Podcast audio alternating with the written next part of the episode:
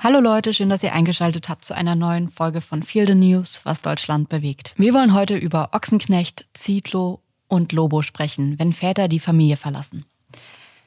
Ja, manche Väter tun so, als könne man die Verbindung zu seinen Kindern einfach kappen wie zu einer Ex-Freundin, mal eben Zigaretten holen und dann nie wieder zurückkommen. Wir wollen uns heute ansehen, was passiert, wenn Väter die Familie durch freie Entscheidungen bewusst verlassen. Was ist da eigentlich passiert? Das Phänomen, dass Väter plötzlich die Familie verlassen, ist natürlich uralt. Aber inzwischen gäbe es eigentlich eine ganze Reihe von besseren Möglichkeiten wie Patchwork-Familien, geteiltes Sorgerecht oder auch das Nestmodell, wo die Kinder am gleichen Ort bleiben und die Erwachsenen sich zum Beispiel wochenweise dort abwechseln. Trotzdem ist die Flucht vor allem der Väter noch immer ein riesiges und schmerzhaftes Thema, das auch in den Medien immer wieder eine Rolle spielt. Wir beschäftigen uns heute mit zwei aktuellen und einem sehr persönlichen Fall, nämlich die Vaterschaft des Schauspielers Jimmy Blue Ochsenknecht, die öffentlich geworden ist durch ein Posting, der Absturz des Unternehmers und Influencers Julian Zietlow und der persönliche Fall betrifft meinen Vater. Es sind alles Fälle mit Betroffenen, die auf die eine oder andere Art in der Öffentlichkeit stehen. Und wir glauben, dass das auch eine Rolle spielt. Vor allem, weil in Zeiten von sozialen Medien das Verschwinden so leicht nicht mehr möglich ist und weil die Öffentlichkeit schon immer mehrere Funktionen beim Auseinanderbrechen von Familien hatte und hat. Bevor wir anfangen, noch eine Klarstellung. Wir wollen heute nicht über Alleinerziehende sprechen. Sein Kind allein zu erziehen kann unterschiedlichste Ursachen haben, soll aber heute hier kein spezielles Thema sein. Und natürlich können Kinder auch bei Alleinerziehenden gut aufwachsen. Es geht auch nicht darum, dass absolut intakte Familien heute auch zwischen zwei Müttern oder zwei Vätern entstehen können mit Kindern. Es geht uns in dieser Folge um den Akt des Verlassens der Familie durch meistens die Väter. Wir wollen uns die bewusste Entscheidung des Vaters, die Familie zu verlassen, ansehen und was das für Folgen hat.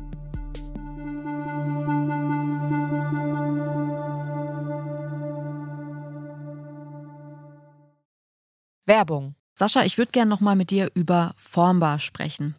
Wir haben uns unser wunderschönes Bücherregal bei Formbar designt, designen lassen und ich würde gerne heute nochmal ein paar Sätze über das Design verlieren, weil ich das wirklich so besonders finde bei Formbar, es sieht ein bisschen so aus, als hätten wir acht Leute in unsere Wohnung kommen lassen und die hätten das dann alles ausgemessen und entworfen und sich auch nochmal kreative Gedanken gemacht, weil dieses Möbelstück einfach am Ende so besonders aussieht. Ja, irgendwie hat man den Eindruck, da haben eine Innenarchitektin und der Schreiner tagelang zusammen dran gearbeitet. Es ist nämlich so, dass so rein vom Designaspekt, wir haben ja wirklich viele Möbelanbieter ausprobiert, man bei den allermeisten merkt, ah ja, das ist eins von der Sorte. Ne? Man kommt auch zu irgendwelchen Freunden, dann merkt man, ah, guck mal, die haben auch ein Regal von denen, die das dann äh, irgendwoher liefern. Und das ist nicht so bei Formbar, auch deswegen, weil man da in dem Konfigurator das alles ziemlich gut einstellen kann und da auch Designs drin hat, so vorgegebene Muster, die es woanders gar nicht gibt und die so ganz kleinteilig auch änderbar sind und personalisierbar sind. Das ist so eine richtige ein richtiges Designmöbel und das gefällt mir besonders gut. Ja, also ich finde, diese Einzigartigkeit macht Formbar schon aus. Und man muss auch dazu sagen, wir beide haben jetzt nicht das größte Händchen irgendwie dafür, ein Möbelstück von from scratch zu designen. Und wir haben es trotzdem hinbekommen, da ein wahnsinnig ästhetisches Möbelstück rauszubekommen. Und das finde ich halt so toll.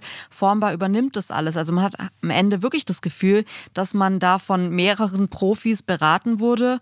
Und auch wenn man alles selbst konfiguriert, ist es ja so, dass am Ende nochmal DesignerInnen von Formbar drüber sehen, was ich auch super entlastend finde, dass man nicht selbst irgendwie dann Angst hat, irgendeinen Fehler im Design gemacht zu haben, der einem dann erst auch beim Aufbau auffällt, weil man natürlich das nicht studiert hat oder Ahnung davon hat. Und gerade da setzt Formbar an und ihr kriegt wirklich, geht mal auf die Formbar-Seite, auch auf Instagram und schaut euch einfach an, was da für Ergebnisse rauskommen können und lasst euch inspirieren. Es ist wirklich einfach ein absolutes kreatives Paradies. Ihr könnt jetzt auf form.bar slash Herzensmöbel, also mit OE gehen und dort mit dem Code Herzensmöbel sagenhafte 30% Rabatt insgesamt bekommen.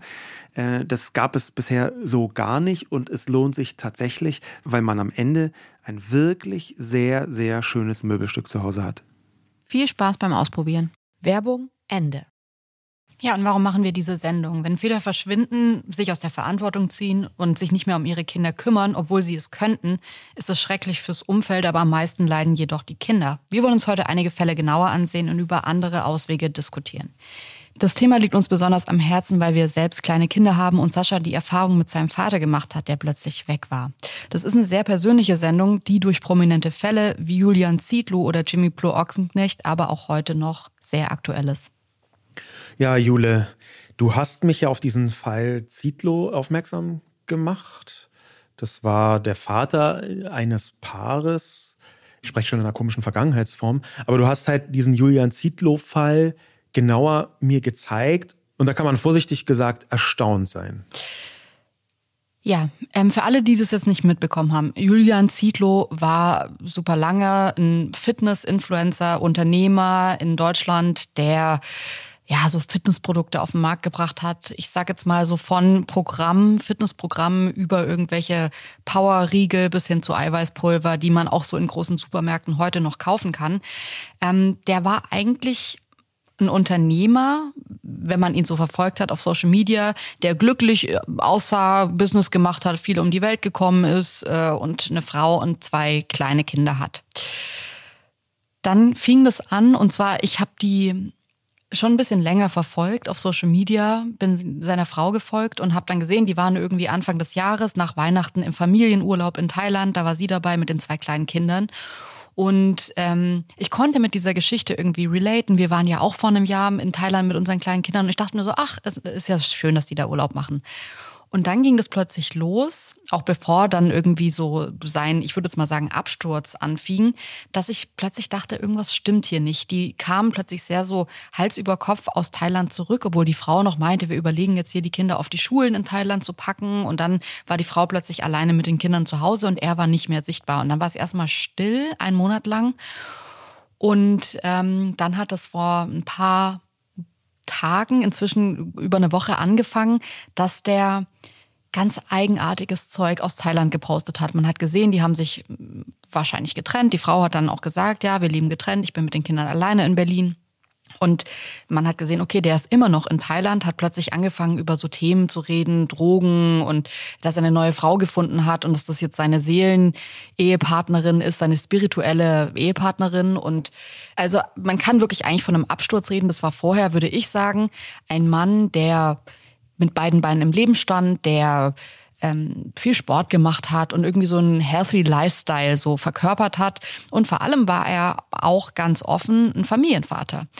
Ein Vater, der sich um seine zwei kleinen Kinder gekümmert hat, der die Mädels zur Schule gefahren hat oder in den Kindergarten und der morgens irgendwie so mit der Tochter durch die Wohnung gekrabbelt ist. Und man hatte das Gefühl, da stimmt alles, da ist alles in Ordnung. Kleines Sternchen, wir reden hier natürlich von Social Media, aber trotzdem ähm, war da überhaupt nichts, was dieses, dieses ganze Bild getrübt hätte.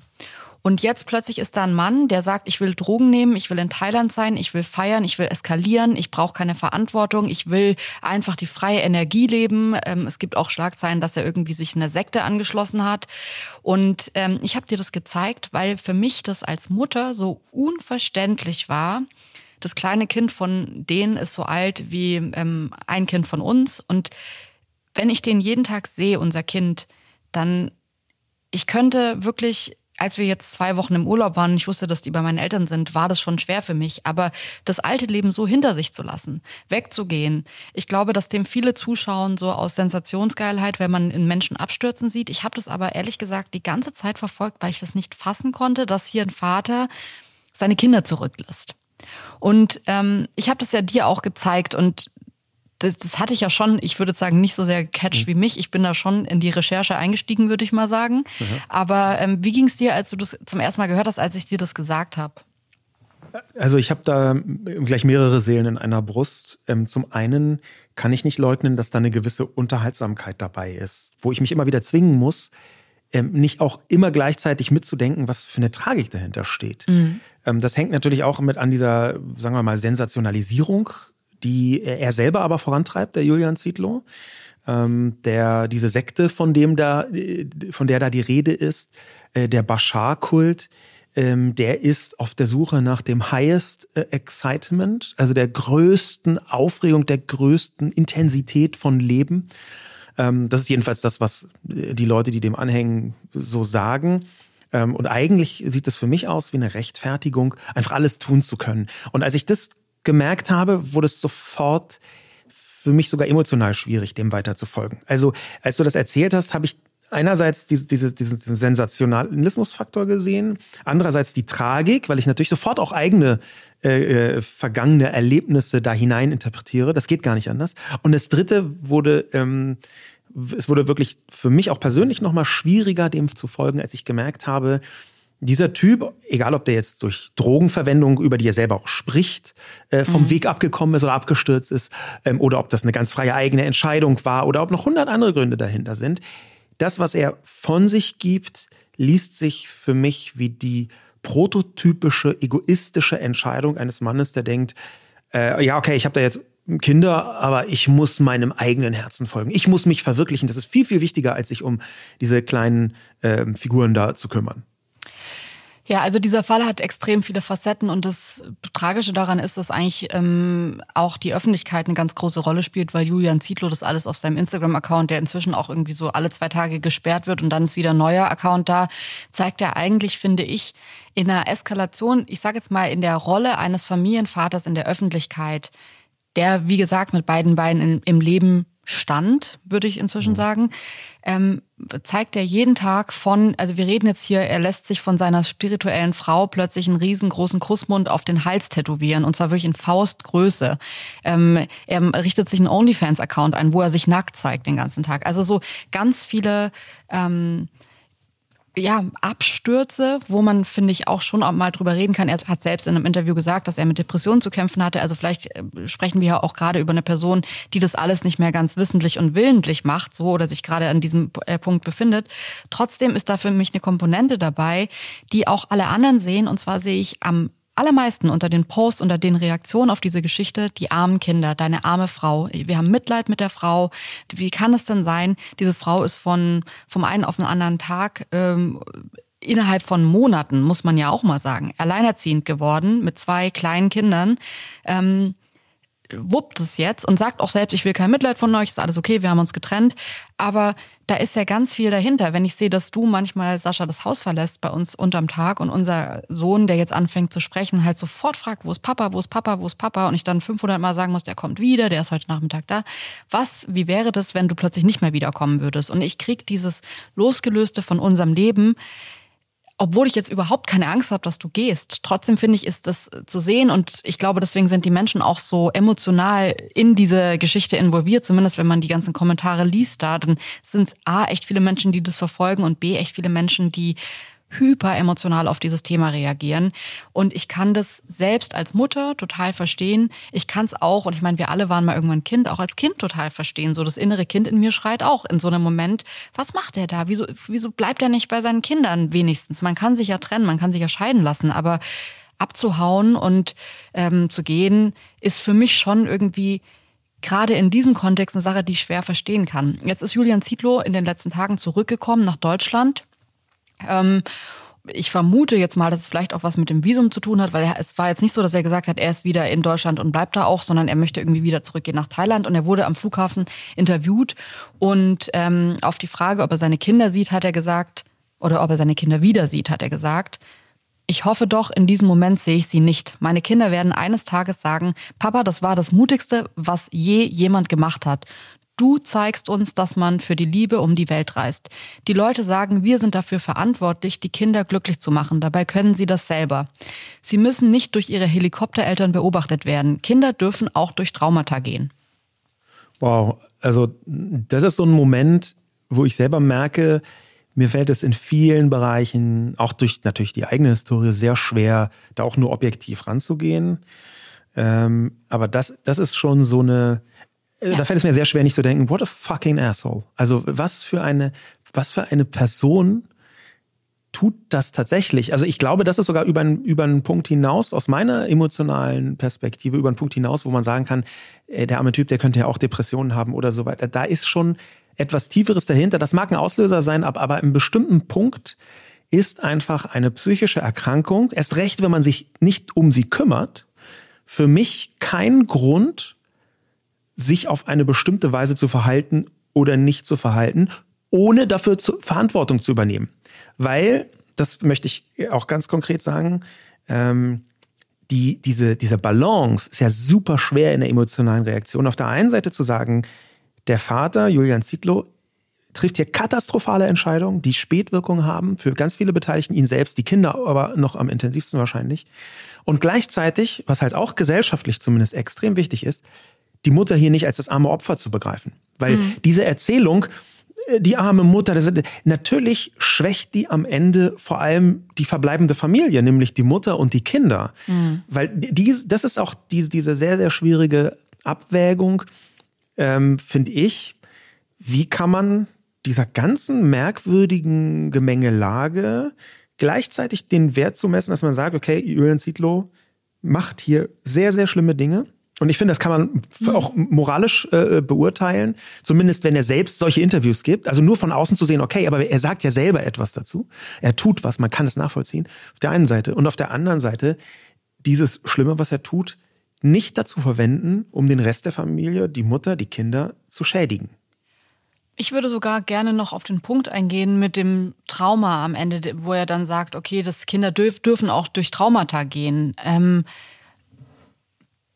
da gibt es schon vom Deutschen Institut für Psychotraumatologie ähm, von Expertinnen einen ganz klare, eine ganz klare Haltung dazu. Und zwar sagen die, wir wissen heute, dass Traumatisierung im Kindesalter in aller Regel schwerwiegende Kurz- und Langzeitfolgen nach sich zieht. Und das dann so fast zu romantisieren und zu sagen, ja, Kinder hier, Helikoptereltern, alle Eltern, die sich kümmern, sind Helikoptereltern, die Kinder dürfen auch mal was Schreckliches erleben. Mhm. Ähm, das finde ich um das jetzt so romantisiert darzustellen, ja. wirklich völlig falsch. Und ich weiß, es gibt ganz viele Traumata, die ähm, entstehen, für die die Eltern überhaupt nichts können, mit denen Kinder äh, klarkommen müssen. Darum geht's mhm. mir nicht in dem Punkt. Es geht mir darum, dass jemand sich hinstellt und sagt, ich bin, ich rede hier ganz bewusst davon, dass mein Verhalten ein Trauma bei meinen Kindern auslöst, aber da dürfen die ruhig ja, durchgehen. Aber ich mache es trotzdem, genau. Und es ist halt ein Riesenunterschied, ob man sagt, ein liebendes Elter- oder Elternhaus schafft es auch traumatisierte Kinder mit Liebe zu erziehen ja. oder ich löse Traumata bei meinen Kindern aus und es ist sogar gut, weil alles, hier, er spricht ja davon, dass Helikoptereltern äh, sie beobachten, nee, äh, es tut mir leid, die Kinder sind sehr klein, ähm, es geht hier nicht um beobachten oder kurz mal so dabei zu sein oder so. Es geht hier darum, ähm, Kinder großzuziehen, sie zu begleiten, bis sie einigermaßen selbst im Leben zurechtkommen. Und das ist halt bei einem Zweijährigen, bei einer Zweijährigen ist das einfach nicht so. Genau, ähm, es geht eigentlich, und damit kommen wir eigentlich auch gleich schon zum nächsten Fall, um das schlichte Anwesendsein. Und um, hier geht es eigentlich um die Abwesenheit eines Vaters. Ja. Und ähm, die ist auch bei unserem zweiten Fall, der gerade sehr aktuell diskutiert wird, und zwar Jimmy Blue Ochsenknecht, der zusammen mit Jelis Kotsch von 2020 bis 2021 ein Paar war und gemeinsam mit ihr eine Tochter bekommen hat. Und ähm, nach der Trennung versicherten auch beide öffentlich, dass sie sich weiter um die Tochter kümmern, was ja auch inzwischen, finde ich, wirklich ein ähm, gutes Statement ist, wenn Kinder im Spiel sind, das auch öffentlich zu machen, zu sagen, hey, wir sind getrennt, wir haben uns scheiden lassen, was auch immer, äh, aber wir kümmern uns weiter um die Kinder. So ist es auch in diesem Fall passiert. Ähm, und jetzt kam aber vor einigen Tagen eine sehr wütende Mutter, die Jelis, an die Öffentlichkeit, nachdem ihr vorgeworfen wurde, dass sie den Kontakt von Vater und Kind unterbindet, verhindern würde, ähm, die sich dazu geäußert hat und wütend gesagt hat, hey, dieser Vater sucht seit über einem Jahr keinen Kontakt zu unserer Tochter. Mhm. Und es ist nicht so, dass ich den Kontakt verwehren würde, weil andere Familienmitglieder aus seiner Familie sehen dieses Kind auch regelmäßig, aber er sieht dieses Kind nicht. Hast, hast du dazu nähere Informationen, was da dahinter stecken könnte? Ich habe den Fall nicht so intensiv verfolgt wie du. Ja, also es wird ja gerade sehr viel über diese Doku gesprochen, die habe ich auch gesehen ähm, auf ähm, Sky, wo eben die, diese Ochsenknechts, das ist so wie eigentlich so deutsche Kardashians, werden so begleitet. Diese Familie es ist sehr scripted, muss man dazu sagen. Also äh, es ist immer, finde ich, jetzt schwierig. Das sind beides zwei öffentliche Fälle. Wir wissen natürlich nicht, was da im Hintergrund lief, aber ähm, der Vater, Jimmy Blue Ochsenknecht, hat in dieser Doku ein paar Mal anklingen lassen, dass der Kontakt zu der Mutter sehr schwierig sei und dass die sich nicht richtig einigen können. Und da gibt es sicherlich auch zwei Seiten. Aber was ich interessant finde, und das ist ja was, was wir auch bewerten können, ist, dass ich in der Öffentlichkeit häufig unter ihren Posts in letzter Zeit gesehen habe, dass Menschen ihr die Schuld geben und sagen, du musst dich drum kümmern, du musst auch den Kontakt aufrechterhalten, jetzt wohnt das Kind schon bei dir, jetzt musst du ihm doch den, den Zugang zu dem Kind gewähren. Und dass hier jetzt eine, eine wütende Mutter kommt, die sagt, hey, es ist nicht so, dass ich den Kontakt nicht gewähre. Ähm, ich bin aber nicht schuld, wenn der Vater sein Kind nicht sehen will. Das ist auch nicht meine Verantwortung. Das finde ich interessant, gerade auch weil jetzt zu beobachten ist. Und das ist für mich auch telling in dieser ganzen Geschichte, dass jetzt plötzlich eine neue Schuldige in dieser ganzen Sache gesucht mhm. wird oder gefunden wurde. Und zwar war das jetzt eben ganz lang die Mutter, Jelis die den Kontakt zum Kind verwehrt. Jetzt sagte Jelis, nee, der Vater will das Kind nicht sehen oder der meldet sich nicht. Und jetzt gehen die Medien auf die neue Freundin von Jimmy Blue Ochsenknecht, und zwar Laura, die wahrscheinlich dann, also das ist eine Mutmaßung, aber äh, äh Mutmaßung der Medienberichterstattung, ähm, dem Vater ausgeredet hat. Man stellt sich dann im Kopf so Kerke ähnliche Zustände vor, ähm, dass der Vater bloß nicht mehr seine Tochter sieht. Also Laura Geisler ist jetzt verantwortlich dafür, dass der Vater ähm, sein Kind nicht mehr sehen darf, will, soll. Ähm, also die Schuld ist jetzt von der Mutter auf die neue Freundin übergegangen. Und was mir hier total fehlt, ist die Verantwortung des völlig erwachsenen und bei Sinnen Manns, und zwar dem Vater in dieser Geschichte zu sehen. Und das ist was, was ich häufig sehe, dass man von der einen Frau zur anderen Frau, zur nächsten Frau die Verantwortung überschiebt und da ein Mann so ein bisschen ratlos dazwischen sitzt und am Ende vielleicht noch die Erzählung ist, also bei den ganzen Frauen, puh, weiß ich ja gar nicht, was ich machen soll. Es gibt aber, finde ich, losgelöst von allen Beziehungen, die ein Vater in seinem Leben so eingeht, mhm. die Verantwortung, sein Kind zu sehen ja. und für sein Kind da zu sein. Ja, das ist so ein ganz klassischer Fall, wenn man jetzt ganz kurz mal literaturgeschichtlich da drauf guckt, von diesem sehr giftigen, sehr toxischen, sehr patriarchalen Spruch, stammt aus dem Frankreich des 19. Jahrhunderts, Cherchez la femme. Also sucht die Frau. Ähm, Literatur deswegen, weil das äh, in einem Bühnenstück Mitte des 19. Jahrhunderts von ähm, Alexandre Dumas, des Älteren, ähm, ein wichtiger Ausspruch war. Das ganze Stück basiert quasi darauf, dass jedes noch so absurde Verhalten eines Mannes immer als Ursache eine Frau hat, eine mhm. toxische Frau und entweder eine Verführerin, er ist gar nicht schuld, dass er die Familie verlassen hat, sondern eine junge Frau hat ihn verführt, er wollte die gar nicht umbringen, aber die Frau hat ihn dazu getrieben. Also diese uralte patriarchale Erzählung, am Ende ist immer die Frau schuld. Cherchez la femme. Das ist hier ganz offensichtlich auch medial. Vor allem ähm, bekommt diese Geschichte jetzt nochmal einen neuen Turn durch einen der Top-Comments unter dem ähm, Bild der Mutter, wie sie mit ihrer Tochter irgendwie so auf Instagram im Urlaub oder so zu sehen ist, schreibt Nadine, ist man sich eigentlich zu 100 Prozent sicher, dass er auch der Vater ist. Vielleicht ist da viel mehr im Busch, als man sagt, und es hat einen Grund für sein Verhalten. Ja. Also auch hier, ja. man hätte lieber gerne, dass er vielleicht gar nicht der Vater ist und sich deswegen nicht kümmert, als den, ich würde mal sagen, offensichtlichsten Grund anzunehmen, und zwar, dass hier ein Vater ist, der sich einfach nicht um sein Kind kümmern will. Oder es nicht kann oder es nicht soll. Man muss das ja, das ist ja das Traurige, dass man es im Detail noch nicht mal bewerten muss, damit es trotzdem schlimm wirkt. Ja. ja und selbst, das ist jetzt hier in dem Fall Zietlow, der gar nicht so viele Parallelen bis auf das bloße äh, nicht drum kümmern hat, aber ähm, der Fall Zietlow, da ist es aus der Sicht der Kinder am Ende nicht so relevant, ob der tatsächlich einen Drogenabsturz hingelegt hat oder Depressionen oder ob es da noch 13 andere verschiedene Gründe gab weil die Gründe, warum jemand so etwas tut, leider oder zum Glück selten direkt Auswirkungen haben auf die Wirkung auf die Kinder. Und damit kommen wir eigentlich auch schon zu dem Fall, der den Podcast heute ja auch so persönlich macht, und zwar zu deiner Geschichte. Ich ja. war so sehr dafür, bei diesem Thema ähm, auch dich mit reinzunehmen, weil ich es so interessant finde. In diesen anderen Fällen sind wirklich die Top-Comments immer die armen Kinder, die armen Kinder. Was werden die Kinder in 20 Jahren äh, über diese ganze Sache denken? Die werden doch sehen, was du alles gemacht hast. In beiden Fällen werfen die Leute das den Menschen total vor. Und man muss ja immer sagen, man weiß nicht, wie das in 20 Jahren ist. Aber bei dir ist es eben so, dass du ein Kind eines Vaters bist, der plötzlich weg war. Und ja. ich glaube, deswegen ist es hier total wichtig, das mit reinzunehmen, auch um zu verstehen, was das in einem Kind auslösen kann. ja, diese Kinderperspektive quasi 40 Jahre äh, später. Mein Vater ist 2020 gestorben. Ähm, da kann ich zunächst mal sagen, die Wirkung hält nach wie vor an. Also es gibt eine Wirkung, die hält auch nach wie vor an. Mir fällt es bis heute schwer, das hat man vielleicht auch bisher schon in meiner Beschreibung gemerkt, bis heute schwer fällt es mir, bestimmte Männer und Väter Verhaltensweisen einigermaßen objektiv zu betrachten.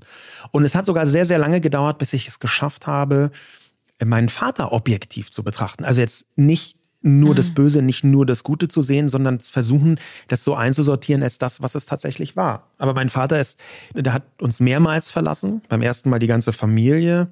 Da war ich fünf und mein äh, kleiner was Bruder. Heißt verlassen? Verlassen heißt, dass er äh, nach einem Ausflug, wo meine Mutter und mein vier Jahre jüngerer Bruder und ich unterwegs waren, nach einem Ausflug war er nicht mehr da. Und kam dann auch über ein Jahr nicht mehr zurück. Ohne Brief, ohne. Ähm er hat dann tief in der Nacht meine Mutter angerufen, aber ähm, er hat uns nichts direkt hinterlassen, gar nichts gesagt, nichts angedeutet, sondern wirklich eine komplette Überraschung. Es war so das ganz klassische Zigaretten holen gehen. Und meine Mutter hat versucht, das so gut wie möglich abzufedern. Es ist natürlich auch völlig unklar, so kleine Kinder, was sagt man denen, wie sagt man denen das?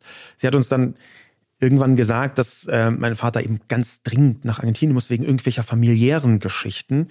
Ähm, aber faktisch war es schon eine egoistische Entscheidung.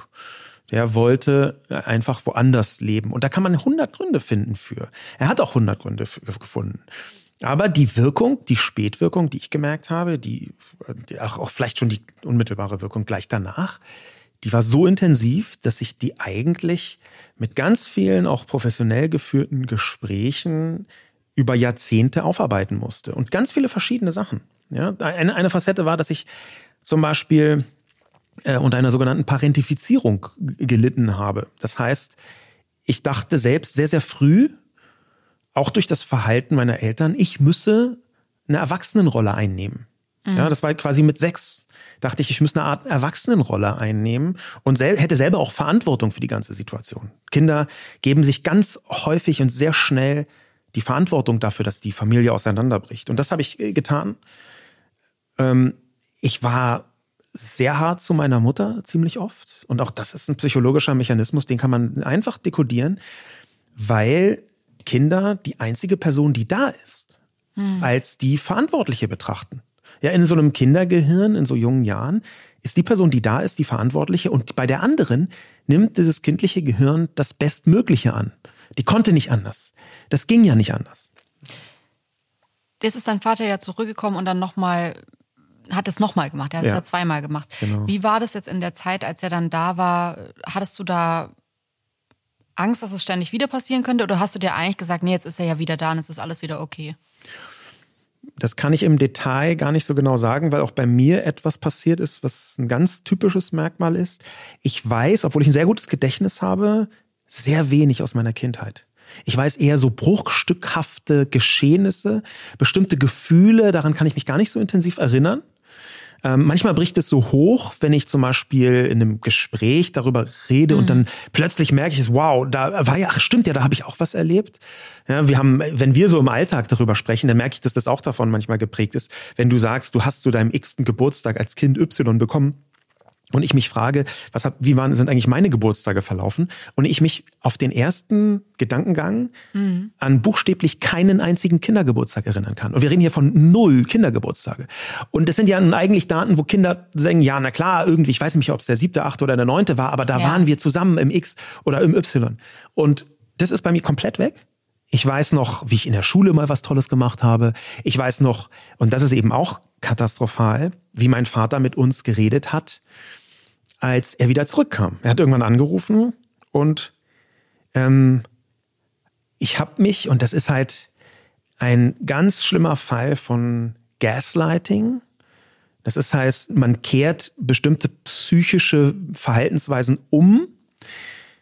Ich habe mich wahnsinnig gefreut, dass mein Vater zurückkommt. Ich war ihm so dankbar. Mhm. Oh, schau mal, habe ich mir selber gesagt, wie sehr mein Vater mich liebt er kommt ja zurück. Und dass das eine extrem toxische Umdrehung der Realität ist, an ja. der mein Vater auch absichtsvoll gearbeitet hat. Das kann man, man kann da nicht sagen, ähm, das ist ihm so passiert. Nee, der hat sich, er hat sich freien Willens entschieden, von uns wegzugehen. Er hat sich freien Willens entschieden, lange irgendwie uns im Unklaren zu lassen, ob und wie er zurückkommt. Und nach über einem Jahr beim ersten Mal ist er dann zurückgekommen und hat es angekündigt mit, ich habe so eine ganz wunderbare Nachricht für euch. Wie großartig ist das denn eigentlich? Ähm, ich halte es hier nicht mehr ohne euch aus. Ich liebe euch so sehr, dass ich jetzt wieder zurückkomme. Und das ist deswegen Gaslighting, weil es natürlich eine emotionale Umprägung mhm. stattfindet. Nicht ich habe die Verantwortung, sondern du hast jetzt die Verantwortung, du, du musst dich jetzt gefälligst freuen, weil ich so also mich so toll verhalte. Das ist das, was mein, mein Vater mit reingebracht hat und mich dadurch äh, psychisch quasi in die Irre geführt hat. Ja. Äh, äh, also wir können da jetzt, glaube ich, gerade auch so beide so losgelöst äh, von reden. Es ist ja eine super schlimme Geschichte. Ich kann mir auch vorstellen, dass es gerade für einige HörerInnen äh, irgendwie krass ist, dazu zu hören, weil du erzählst es jetzt so ganz locker, mhm. aber natürlich hat es auch irgendwie viele Gespräche und vor allem bei uns auch pausenlos immer wieder Gespräche gebraucht, dass man überhaupt irgendwie über dieses Thema so sprechen kann, ohne die ganze Zeit zu weinen und wütend zu sein und zu schreien. Ähm, was ich aber ein Punkt finde, der in dieser ganzen Geschichte auch noch total erwähnenswert ist, ist, du hast so viel Therapie gemacht. Es hat so lang und so viel Kraft gekostet, das für dich, diese schmerzliche Erfahrung zu überwinden. Und trotzdem war, als wir dann unsere Kinder bekommen haben, das fand ich fast wieder dieses Thema, ich will nicht sagen auf Null gesetzt, aber es ging ein anderer Handlungsstrang los, mhm der auch komplett vergiftet und verpestet war von dem Trauma, das dir dein Vater als Kind mhm. zugefügt hat. Ich finde nämlich, und das ist, das macht mich auch so wütend bei jetzt so einer Geschichte wie Julian Zietlow, der ist sich gar nicht darüber bewusst, dass seine Kinder wahrscheinlich ihr ganzes Leben mit dieser Zeit, in der er gerade nicht da ist, zu kämpfen haben und dann nochmal die Kinder, die sie bekommen werden, irgendwann auch damit zu kämpfen haben, weil das ist natürlich was, was eigentlich loslässt. Und gerade wenn man Eltern wird, ähm, spürt es das nochmal anders hoch, ich merke oft, dass wie liebevoll du jetzt bist und wie aktiv du dich jetzt dafür entscheidest, ähm, ganz anders zu sein und ja. das ganz anders zu machen, obwohl man ja traurigerweise sagen muss, dass du es gar nicht so kennst. Du kennst eben gar nicht den liebenden Vater, der da ist, sondern. Oder ich kenne ihn halt über bestimmte Phasen. Und ja. das ist vielleicht noch, noch, also ich weiß nicht, ob es schwieriger ist. Man muss ja auch gar keinen Wettstreit draus machen. Aber es ist auch schwierig zu wissen, dein Vater ist jetzt gerade total lieb zu dir, aber der war mhm. auch schon mal weg. Und er geht vielleicht wieder weg. Und ob er dann wiederkommt, weiß man nicht so genau. Also diese Unsicherheit, das ist ja auch ja. psychologisch wirklich zermürbend. Gleichzeitig die Ausreden, ja, das, das kommt mit rein. Und das, da kann ich mich noch nicht mal komplett von frei machen. Kinder lernen ja viel weniger das, was Erwachsene sagen, ihre Eltern sagen, ihre Erziehungsberechtigten sagen, sondern viel stärker das, was sie tun. Mhm. Das ist ja auch einer der Gründe, warum ganz viele Erziehungskonzepte inzwischen versuchen, das tatsächliche Handeln der Eltern in den Mittelpunkt zu stellen und einen Umgang damit zu finden, ob das jetzt zum Beispiel, äh, äh, sagen wir mal, Rauchen ist oder Alkohol trinken oder Handys. Ja, also ähm, da, da gibt es ja tausend verschiedene Facetten und dann lieber zu sagen, okay, wie ist das Verhalten der Eltern? Wie geht man damit um? Und das war bei mir halt insofern krass, als dass ich bis heute spüre und ich muss dagegen ankämpfen bis heute spüre ich, ach ja, nee, ist es natürlich immer eine Option, einfach wegzugehen. Das ist so tief verankert in dem Verhalten, einem möglichen Verhalten eines Vaters, dass ich jedes Mal denke, nein, es ist keine Option. Aber mhm. im Kopf ist diese Option oder im Herz ist die Option da. Und zu sagen, das ist gar keine Option, das ist ein Trugbild, was dein Vater dir vorgelebt ja. hat, weil zum Beispiel mein Vater völlig unfähig war zu unterscheiden zwischen einer sinnvollen Trennung, das kann ja manchmal total sinnvoll sein, Eltern trennen sich. Das heißt nicht automatisch, dass die Kinder mega traumatisiert sind und nie wieder einen äh, Fuß auf den Boden kriegen. Aber Eltern trennen sich und der Vater verschwindet ins Nichts mhm. oder meldet sich nur noch alle paar Monate mit einem Anruf oder irgendwas. Das ist ein himmelweiter Unterschied. Und das ist halt diese Schwierigkeit, die ich mir dann auch in meinem Verhalten mit den Kindern immer wieder sagen muss. Das Verhalten meinen Kindern gegenüber, das darf weder in die eine noch in die andere Richtung darunter leiden, dass mein Vater das mir vorgelebt hat, das ist aber sehr, sehr schwierig. Lass uns mal zwei Schritte zurückgehen, weil natürlich klar deine ganzen Erfahrungen bei diesem Thema und auch die Erkenntnisse dazu werden heute die ganze Podcast-Folge über einfließen. Aber wir sprechen hier jetzt ja nicht über einen Einzelfall, der dir so passiert ist oder der jetzt gerade irgendwie auf Instagram bei den zwei anderen ähm, Typen thematisiert wird, sondern es ist ja eigentlich ein gesellschaftliches Problem, das schon immer, immer da ist. Ja, und es ist natürlich immer, immer da, weil es ein ganz hartes und katastrophales patriarchales Grundmuster ist, Patriarchat, quasi die Gesellschaftsform, in dem die allermeisten Menschen auf diesem Planeten leben, gezwungen sind äh, zu leben, teilweise sehr intensiv selbst mit dran arbeiten. Und das Patriarchat hat ganz viele Regeln. Der Mann ist äh, der Herrscher, der ist der, der große Vater, der hat die Macht, der hält die Familie zusammen und der hat deswegen auch das Regiment über die Familie. Und einer der Punkte ist in diesem Patriarchat ganz oder gar nicht. Ja, dass, dass man merkt, dass an ganz vielen Facetten bis heute, wie schwierig Scheidungen zum Beispiel lange sind, lange waren, teilweise heute noch sind. Ähm, da, die Gesellschaft sagt ganz oder gar nicht. Und das ist auch eine Nachricht an die Väter. Und da sieht man an ganz vielen Entwicklungen schon sehr lange, dieses ganz oder gar nicht hat über Jahrzehnte zu den größten Katastrophen geführt. Ja.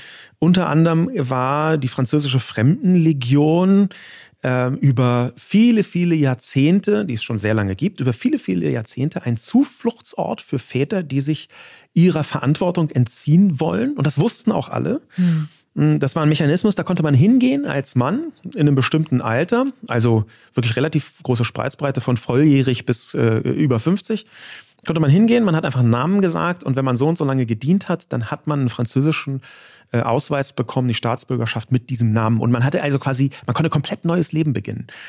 Und diese Mechanik, die ist in ganz vielen Bereichen so zerstörerisch, dieses ganz oder gar nicht, weil es für Männer es manchmal leichter macht, das gar nicht zu wählen, weil sie das ganz nicht mehr aushalten, nicht mehr wollen oder einfach verändern wollen, aber nicht wissen wie.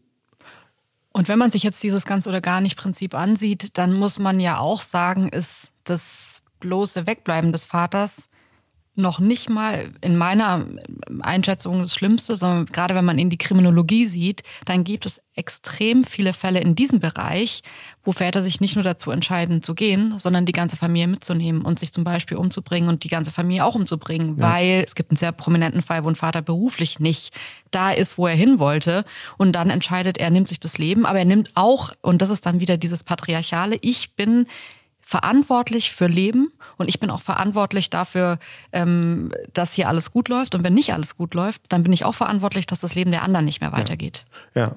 das nennt sich aus meiner Sicht wirklich katastrophal verharmlosend, manchmal erweiterter Suizid. Was ich auch komplett ist, ist, ist, ist, ist so daneben. So falsch. Das, das ist in den meisten so Fällen einfach ein Mann, der denkt, ich will nicht mehr weiterleben und ich bringe meine drei Kinder und meine Frau einfach um weil die dürfen dann auch nicht mehr weiterleben, wenn ich nicht weiterlebe. Ja, und das ist einfach ein, das ist derartig toxisch. Und gleichzeitig müssen wir eben auch darüber reden, über diese Schwierigkeiten, weil das Patriarchat in den Köpfen vor allem der Männer, aber eigentlich auch von allen anderen, ähm, ganz viele Auswirkungen hat. Äh, zum Beispiel, wie sieht es denn aus, wenn häusliche Gewalt stattfindet? Ja, diese, diese Frage, ist nicht eigentlich eine Trennung besser? Die ja. muss man gesondert betrachten, weil es gibt Fälle, da ist eine Trennung besser, Punkt. Ja. Nur die Hauptfrage lautet natürlich, gäbe es nicht noch viel bessere Möglichkeiten als diese radikalen? Ja, und deswegen äh, machen wir ja auch diesen großen Unterschied zwischen alleinerziehenden ähm, Elternteilen, vor allem äh, Müttern, das ist ja meistenteils äh, Mütter, die dann vom Alleinerziehen betroffen sind, und diesem Mechanismus des Verlassens der Familie, was häufig von Vätern, häufiger von Vätern ausgeht. Eine Zahl, die mich sehr überrascht hat, ähm, war, dass 2019 ähm, 2,2 Millionen Mütter alleinerziehend waren und 407.000 Väter.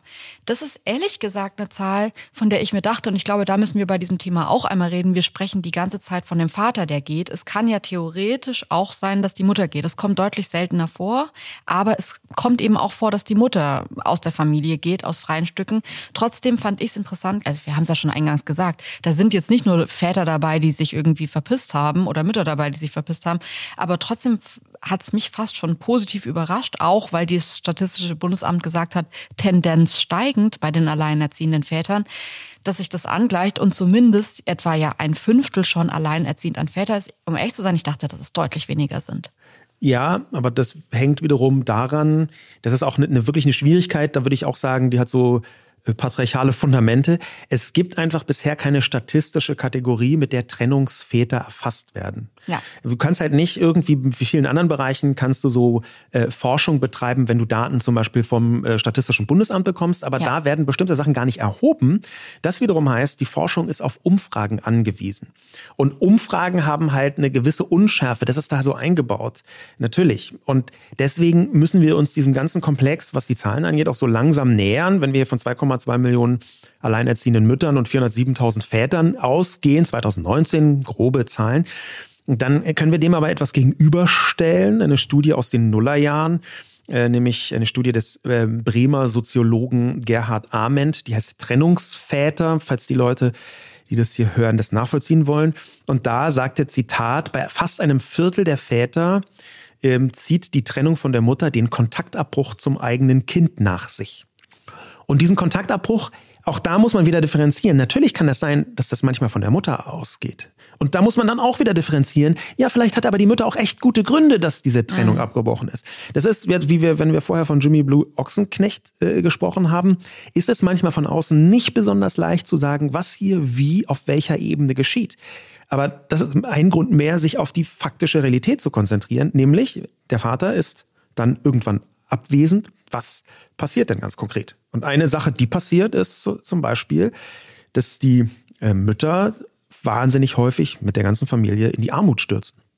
Ein extrem relevantes, nicht oft besprochenes Thema, aber alleinerziehend zu sein erhöht die Chance, dramatisch in die Armut zu stürzen. Ja, um, um das mal mit einer vielleicht überraschenden Zahl zu belegen. Wir haben Zahlen aus dem Mai 2020, gar nicht lange her. Und da war mehr als die Hälfte derjenigen, die Arbeitslosengeld 2 Leistungen bezogen haben, kennt man so als Hartz IV, alleinerziehend. 52 Prozent. Ja. Und das heißt nicht, dass 52 Prozent aller Alleinerziehenden Hartz IV äh, bekommen, aber dass, wenn du im Hartz IV drin bist, ist die Chance wahnsinnig groß, dass du alleinerziehend bist. Und da natürlich gibt es da nicht nur eine Korrelation.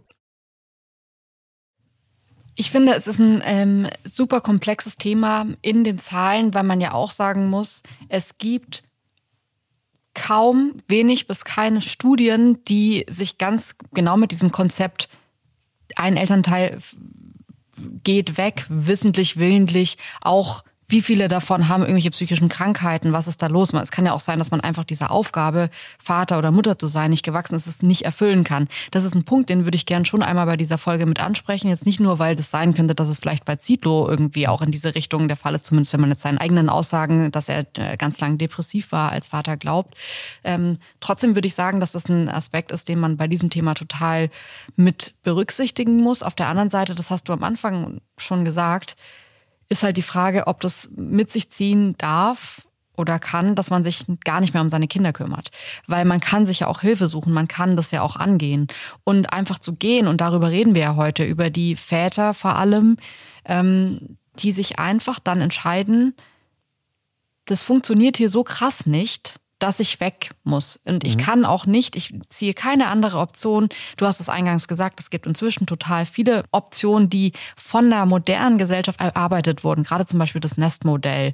Ähm, ist hier in Berlin höre ich so oft, dass man sagt, die Kinder leben fest in einer Wohnung, die haben ein Zuhause und da ist jetzt beispielsweise eine Woche die Mutter und dann eine Woche der Vater. Also die Kinder haben ihr festes Umfeld und die Betreuungspersonen, erziehenden Personen wechseln.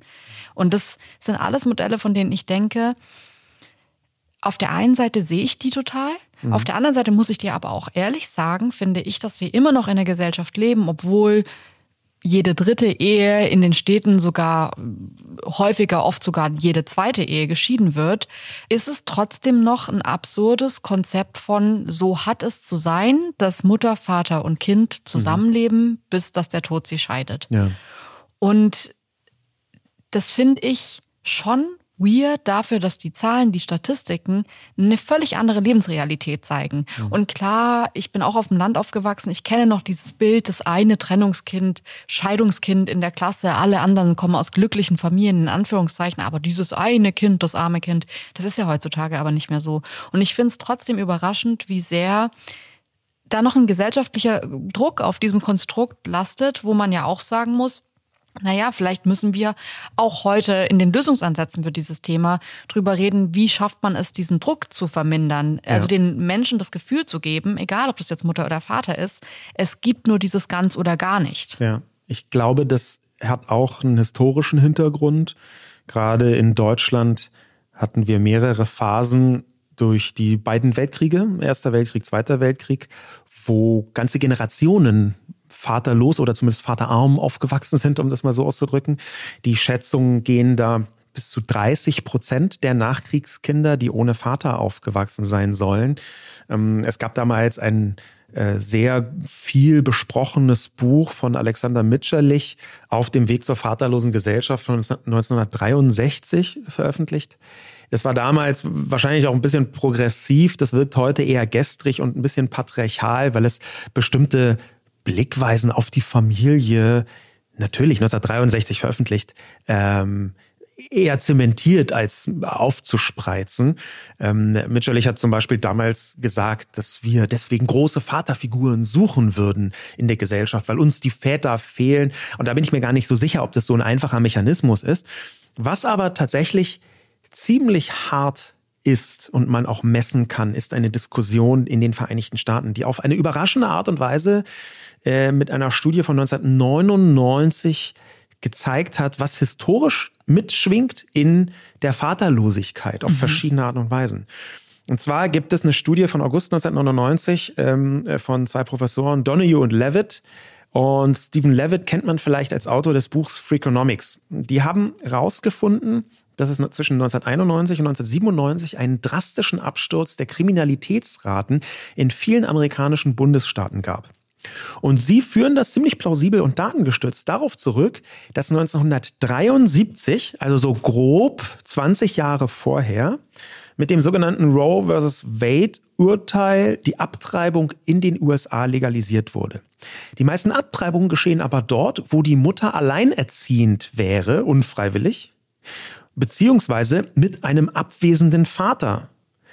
Und die beiden, Donahue und Lewitt, haben also herausgefunden, dass die Abwesenheit des Vaters die Chance dramatisch zu erhöhen scheint, dass die Kinder, speziell die Söhne, kriminell werden und dass da ein Zusammenhang besteht zwischen Ach, der Abtreibung und der Art und Weise, wie Kinder durch ihren Vater im Prinzip muss man sagen, daran gehindert werden könnten, kriminell zu werden. Also auch hier haben wir dieses eigentlich messbare Kurz- und Langzeitfolge von Kindern, die äh, ohne Vaterfigur aufwachsen. Absolut. Und das ist auch ein Problem, wo die Studienlage nicht so super eindeutig ist, unter anderem, weil ganz viele von den Studien gar nicht unterscheiden, ist jetzt der Vater da weg, ist er gestorben, haben die sich getrennt, ähm, ist er wirklich abgehauen. Es geht halt immer um Vaterlosigkeit als Prinzip. Es gibt ja. auch Studien, die das unterscheiden, aber halt nicht so wahnsinnig viele. Aber man kann erstmal so zusammenfassen, und da gibt es sehr bekannte Studien auch aus Deutschland, von Elmar Brähler zum Beispiel und von Matthias Franz, die zu ähnlichen ähm, Ergebnissen kommen, nämlich dass äh, Menschen, die ohne Vater aufwachsen, bei einer dauerhaften Abwesenheit des Vaters, kann es dazu kommen, dass es stärkere Neigungen zu Depressionen gibt, Misstrauen gegen andere Menschen, Erschöpfung, Mattigkeit, Kreislaufbeschwerden, stärkere soziale Einschränkungen und negative Befindlichkeiten und so weiter und so fort. Und es ist alles sind alles Durchschnittswerte und man kann es nicht auf alle projizieren, die ohne Vater aufwachsen. Es ist aber ein deutliches Zeichen dafür, was da angerichtet wird. Was mich so aufregt bei diesem ganzen Thema, wenn ich jetzt die Berichterstattung über prominente Fälle sehe, aber du weißt auch, dass es mich eine Zeit lang auch so in unserer Beziehung aufgeregt hat, dass ich dich kennengelernt habe und das Gefühl hatte, das, was du vorhin auch schon angesprochen hast, dass du, dass deiner Mutter viel mehr die Schuld gibst für die ganze Sache und nicht deinen Vater richtig in Verantwortung nimmst für sein Verhalten. Und das merke ich oft, das merke ich auch, als ich mir den Begriff Daddy Issues angesehen habe. Ein Begriff, der ja gerade bei diesem Thema auch aufkommt. Also zu Deutsch ist es eigentlich das psychoanalytische Konzept Vaterkomplex ähm, oder auch Elektrakomplex, wobei Elektrakomplex dann wirklich auf die Verbindung zwischen Tochter und Vater ist. Und bei Daddy Issues geht es erstmal grundsätzlich darum, dass das Kind ähm, ja eine gestörte Beziehung zu dem Vater hat. Und als ich mir diesen Begriff angesehen habe, Daddy Issues oder Vaterkomplex, dachte ich mir, das ist irgendwie fehlgeleitet, wenn man sich überlegt, dass der Vaterkomplex ja eigentlich bedeutet, das Kind hat Komplexe mit dem Vater. Und das finde ich, um ehrlich zu sein, ähm, total befreiend zu sehen, dass es inzwischen auch die Wissenschaft, ExpertInnen total annehmen und deswegen viel mehr den Begriff Bindungstrauma einsetzen wollen, weil man eben bei einem Vaterkomplex davon ausgeht, dass die Schuld bei dem Kind liegt. Und das Kind eben die fehlende Bindung des Vaters zu einem Problem macht. Und bei dem Bindungstrauma ist es A so, dass es losgelöst ist von Vater oder Mutter, was ich gut finde, ähm, hin auch zu die Bindung muss nicht unbedingt mit der elterlichen Person sein. Das kann auch tatsächlich passieren, wenn man jetzt bei den Großeltern aufwächst. Und was mich so wütend macht, und ich merke das auch immer wieder heute im, ich würde sagen, halb positiven, dass es Leute gibt in meinem Umfeld, die sagen, Sascha kümmert sich so toll um die Kinder. Mhm. Und da steckt ja drin, und ich weiß, woher das kommt. Ich, ich weiß, dass es von Menschen kommt, die vielleicht A, irgendwie gar nicht so sehr einen Vater hatten, die da schlechte Erfahrungen gemacht haben und die das positiv vermerken wollen.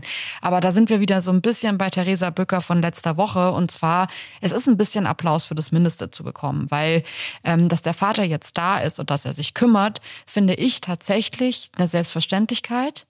Und ich weiß, das ist vielleicht ein ignorantes Verhalten, wenn man sich die Menschheitsgeschichte ansieht. Mhm.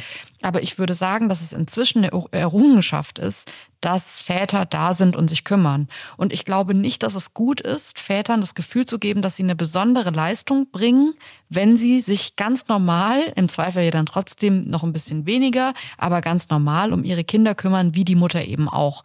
Weil ich finde, das schafft schon wieder, und das sehe ich auch oft, wenn es um so Aufteilung von Care-Arbeit geht, ähm, so ein Verhältnis von eigentlich ist die Frau verantwortlich, aber sie kann froh sein, wenn der Mann ihr hilft. Ja, das merken wir ja sogar bei uns, dass ja. man immer wieder reinrutscht in solche Verhaltensweisen, ja, bis in die Formulierung. Das ist jetzt auch nicht von mir, sondern das haben, das haben sehr, sehr viele andere ähm, Fachleute schon besprochen.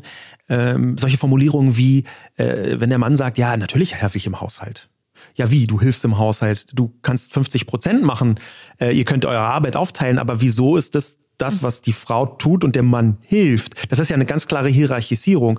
Und natürlich ist man aber nie ganz frei davon, aus einer Vielzahl von Gründen, äh, denn es gibt sehr, sehr interessante Studien auch zu der Weiterentwicklung dieses Vaterbildes, der Vaterrolle insgesamt. Man muss auf der positiven Seite vermelden, die Vaterrolle entwickelt sich weiter, die Männerrolle sowieso, aber auch die Vaterrolle entwickelt sich weiter. Es gibt da eine Studie namens WAPRO von Uni Braunschweig und Fachhochschule Kiel, jetzt ganz fisch von 2023, die heißt bezeichnenderweise You don't need to be superheroes, Einblicke in die vielfältigen Lebenslagen von Vätern. Und dieses You don't need to be superheroes, das könnte man ergänzen mit, ja, du musst einfach da sein und zugewandt. Ja, das geht nicht nur um anwesend sein, sondern auch zugewandt sein, also emotional da sein. Und da gibt es eine Verbesserung. Wenn man auch sagen muss, ist es immer noch ein großes Ungleichgewicht. Zum Beispiel sind 84,3 Prozent, so diese Studie, der Väter wöchentlich 40 Stunden oder mehr erwerbstätig, während fast drei Viertel der anderen Elternteile entweder nicht arbeiten oder maximal 30 Stunden in der Woche arbeiten. Mhm. Und da ist natürlich Anwesenheit und Zugewandtheit auch immer noch ungleich verteilt und daraus folgt eine ganze Reihe von anderen Mechanismen. Ich glaube, dass es, und das merken wir ja auch in unserem Alltag, sehr viele Facetten. Ich sehe es schon, wenn ich unseren Freundeskreis mit Kindern ansehe, wie viele unterschiedliche Abmachungen es da gibt und wie auch die unterschiedlichsten Parteien damit in Ordnung sind, glaube ich, dass es, wenn jemand da ist und wenn jemand da sein möchte, total viele Schattierungen gibt. Und ich glaube, dass es wichtig ist, gerade wenn wir über so ein Thema reden. Und ich weiß, man möchte sehr schnell einfach die Männer vor allem, die sich so verhalten, blame. Das ist ein leichtes Gefühl, Wut zu haben, in so einem Moment sauer zu sein und die irgendwie lächerlich dastehen zu lassen. Ich glaube aber, dass es die Aufgabe von der ganzen Gesellschaft ist, gesichtswahrende Lösungen anzubieten und auch zu beleuchten bei so einem mhm. Thema. Weil in dem Moment, in dem man eine Trennung ähm, als das absolut Schlimmste, was einem Kind passiert, aufzeigt, glaube ich, ist, und ich möchte jetzt nicht Menschen damit verteidigen, die sich trotzdem entscheiden, deswegen zu gehen. Ich möchte nur sagen, dass ich glaube, dass wir als Gesellschaft eine niedrigschwelligere Lösung anbieten könnten, indem wir Scheidung normalisierender darstellen. Ich, für mich ist es immer noch nicht klar. Ich weiß auch mit unseren zwei Kindern, das Traumbild ist, dass man für immer zusammenbleibt und alles cool ist. Aber die Wirklichkeit, die Statistik zeigt einfach, dass es ganz anders ist. Und ich glaube, dass wir da hinkommen müssen, gesichtswahrende Lösungen aufzuzeigen, um eben den vor allem Vätern in dem Fall, nicht das Gefühl zu geben, ob du dich scheiden lässt oder dich nach Asien ans Meer verpisst, ist scheißegal. Es ist beides einfach Versagen auf voller ganzer Linie. Ja. Das glaube ich nämlich nicht. Und was mir fehlt in dieser ganzen Erzählung ist, ich glaube, dass es Kinder am Ende nicht so wahnsinnig interessiert, ob man die nicht gesehen hat, weil man die Erleuchtung in Thailand finden wollte oder weil der Kontakt zur Mutter so schwierig war oder weil man eine neue Partnerin kennengelernt hat oder weil man einfach gerade sehr viel Issues mit sich selbst hatte, wie auch immer.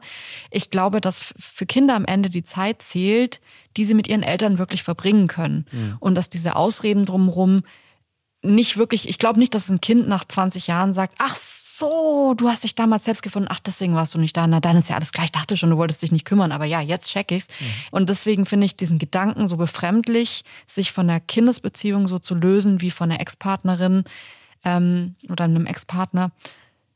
Das ist für mich eine Verantwortung, die in dem Moment, in dem das Kind das Licht der Welt erblickt oder rechtlich gesehen ja sogar schon früher, in dem Moment, in dem es gezeugt wird, ist es da und man muss sich kümmern. Mhm. Und ich glaube, dass es ganz viele Facetten von Kümmern geben kann und ich glaube, dass man einfach eine Regelung finden muss, um da zu sein, um mit seinen Kindern zu sein und dann muss man auch nicht das Disney-Konzept von man die ganze Familie, Mutter, Vater, Kind leben lächeln den ganzen Tag an in einem schönen Haus und allen geht's gut. Da gibt es ganz viele Zwischenfacetten, die auch völlig in Ordnung sind.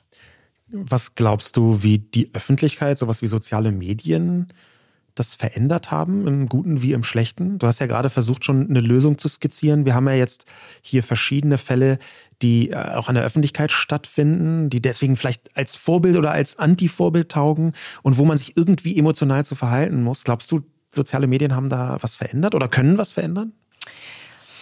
Also wenn man sich jetzt diese ganzen Fälle ansieht, dann würde ich schon sagen, in jedem zweiten Kommentar sieht man sowas wie, wenn das deine Kinder in 20 Jahren lesen, Gott, das wird denen so peinlich sein. Denk doch mal an deine Kinder, die werden das alles mitbekommen, was hier steht. Ähm, ich glaube, dass das tatsächlich ein großer Unterschied ist, wenn man jetzt zu deinem Beispiel mit der Fremdenlegion geht. Also äh, hätte es zu Fremdenlegionszeiten ähm, Social Media gegeben. Ich glaube nicht, dass man heutzutage noch so krass untertauchen kann, wie das vor einigen Jahrzehnten möglich war. Ich glaube auch nicht, um ehrlich zu sein, dass es jetzt so schlimm ist, dass das Kind in 20 Jahren jeden Post und jedes, jeden Aufreger aus dieser Zeit jetzt gerade sieht. Aber für mich wäre schon die Frage, wenn das eh schon nicht mehr möglich ist, so abzutauchen, dann kann man sich ja auch der Verantwortung der Öffentlichkeit bewusst sein und kann sich überlegen, dass das ja noch hinzukommt für das Kind, dass, es, dass man dem Kind ja in 20 Jahren nicht mal erzählen kann, du, äh, ich habe hier gegen weiße Tiger in Sibirien gekämpft, sondern dann schaut das Kind ins Internet und sagt, ja, aber ich habe dich aber in Thailand mit einer anderen Frau gesehen und du warst nicht da und ich hatte Geburtstag. Mhm. Und ich glaube, dass das Fragen sind, die kommen werden und ich finde es schade, dass man sich die nicht stellt, bevor die passieren, sondern dann irgendwo steht und irgendwie sagt, ein Trauma ist irgendwie, ja, da muss das Kind am Ende auch selbst durchgehen. So, das finde ich persönlich nicht in Ordnung. Aber ähm, wie siehst du das denn? Weil ich meine, als dein Vater weg war, mhm. gab es jetzt nicht direkt Social Media. Aber glaubst du, das hätte in der Erzählung was für dich verändert, wenn wenn du jetzt gesehen hättest, dass dein Vater in der Zeit, wo du weg warst, irgendwie Instagram-Bilder aus Argentinien postet? Ich glaube, das hätte zwei Sachen verändert, eine zum Schlechten und eine zum Guten. Zum Schlechten wäre, dass ich relativ schnell gemerkt hätte, dass die Erzählung, die mein Vater mir gegeben hat, äh, dass die gelogen war, ähm, dass ich das völlig anders hätte wahrnehmen müssen, dass er, er hat sich da jetzt auch nicht ein totales laues Luxusleben gemacht, er hätte da sicher auch seine Struggles, aber ich habe halt später erfahren, dass er das äh, auch gemacht hat, um äh, mit einer anderen Frau zusammen zu sein. Ja, und das ist natürlich, ein, kriegt sofort einen ganz eigenen und auch egoistischen Geschmack, der hm. hier mitschwingt. Und die, das wäre für mich, glaube ich, sehr schwierig gewesen damals zu bewältigen, dass er uns verlässt für jemand anders. Und ich glaube, die positive Geschichte in sozialen Medien ist, dass man viel früher andere Normalitäten kennenlernen könnte, dass man, dass ich in diesem Fall über soziale Medien heute überhaupt erst wahrgenommen habe, eine Vielzahl von verschiedenen Entwicklungen, was es gibt. Ja, also nicht nur, dass es andere Modelle gibt, sondern ein großer Teil der Aufklärung wie sich eigentlich andere Menschen verhalten, habe ich über soziale Medien wahrgenommen, über Elternaccounts, über Accounts von Alleinerziehenden, über Erzählungen, natürlich immer im Freundeskreis, aber das kann man schwer abstrahieren. Manchmal braucht man halt das Nicht-Bekanntsein mit Menschen, um bestimmte Mechanismen besser zu verstehen. Mhm. Und da hätte ich gesagt, so sehr mich das damals getroffen hätte, dass mein Vater er hätte Einblick, wie, wie jetzt sagen wir mal Julian Zietlow, Einblick gegeben in ein Leben, wo ich gemerkt habe, wow, dieser Dude ist weggegangen und hat sich einfach nicht, ich, ich habe mir ausgemalt, um Gottes Willen, der, also zwischen, ich war auch ja klein, der hat eine, ist Geheimagent und muss irgendwo auf der mhm. Welt was regeln, was man sich so denn Positives versucht zu denken. So ganz positive Sachen habe ich mir gedacht, die hätte er wahrscheinlich einfach alle gebrochen mit diesem Instagram-Account aus Argentinien. Und ich hätte da wahrscheinlich dann mehr drunter gelitten. Ich hätte es vielleicht später aber auch schneller, besser aufarbeiten können. Ich habe mhm. sehr, sehr lange gebraucht. Im Prinzip halte ich es nicht für einen Zufall, dass ich erst Vater geworden bin, nachdem mein Vater gestorben ist. Das, glaube ich, ist nicht völlig zufällig. Und dass ich bestimmte Mechanismen der Bewältigung wirklich auch erst mit seinem Tod richtig habe abschließen können. Mhm. Zum Beispiel, dass ich ihm habe vergeben können. In, äh, also, dass ich ihm vergeben konnte, dass er weggegangen ist. Auch wenn es mich heute noch manchmal wütend macht, das hört sich an, als sei es nicht so, aber ich konnte ihm bis zu einem bestimmten Punkt vergeben und ein objektiveres, neutraleres Bewertungsmuster an meinen Vater anlegen, unabhängig von der Emotionalität. Ich liebe ihn immer noch, natürlich. Das ist mein Vater und er hat auch viele gute Seiten gehabt. Aber ich glaube, hätte ich früher gemerkt, dass es zwar eine traurige, aber doch eine Normalität ist, dass es nicht schambehaftet sein muss, dass das keine Ebene ist, wo man sich selbst verurteilen muss als Kind. Dann hätte ich früher begriffen, da ist ein zwar verworfener, patriarchaler, geschlechtsverbogener, aber doch irgendwie auch normaler Prozess im Gang. Wenn ich das früher gecheckt hätte, dann hätte ich, glaube ich, sehr viel eher einen Vorteil daraus ziehen können und viel früher für mich selbst Frieden schließen können damit. Eine Frage, die mir jetzt gerade die ganze Zeit auf der Seele brennt, die ich dir, glaube ich, noch nie gestellt habe, äh, ist, gäbe es was, was du deinem, dem jungen Sascha, dem Kind, das von seinem Vater verlassen wurde, sagen würdest heute? Also gäbe es was, was, was man diesem Kind sagen könnte oder vielleicht auch in dem Fall dann anderen Kindern, die in solchen Situationen sind? Und ähm, was hättest du dann gesagt? Dir gesagt? Ein Teil der traurigen Antwort daraus, ich glaube aus einem Trauma heraus, ist, dass ich mein junges Ich, mein Kinder-Ich, kenne ich nicht gut genug, um ihm was sagen zu können. Mein junges Ich, ich habe so wenig Erinnerungen, bis auf wirklich ganz einzelne Muster und Erzählungen natürlich, die dann irgendwann mhm. miteinander verschwimmen. Ich weiß gar nicht ganz genau, was für ein Mensch ich damals war und ich halte das auch nicht für einen Zufall. Könnte ich mir etwas wünschen, was so das Next Best Thing wäre, dann hätte ich mir sehr gewünscht, dass meine Kindheit nicht dass meine Kindheit nicht in dem Moment endet, wo mein Vater.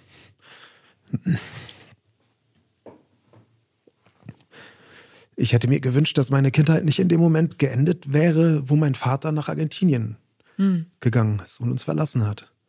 Und ich ihm das im Prinzip bei der Grabrede, bei seiner Beerdigung nochmal sehr wütend sagen musste. Zwar als Teil der Bewältigung, aber ich konnte keine Grabrede halten, ohne nicht genau das unter Tränen ihm zu sagen. Und das war 2020 mit 45 Jahren.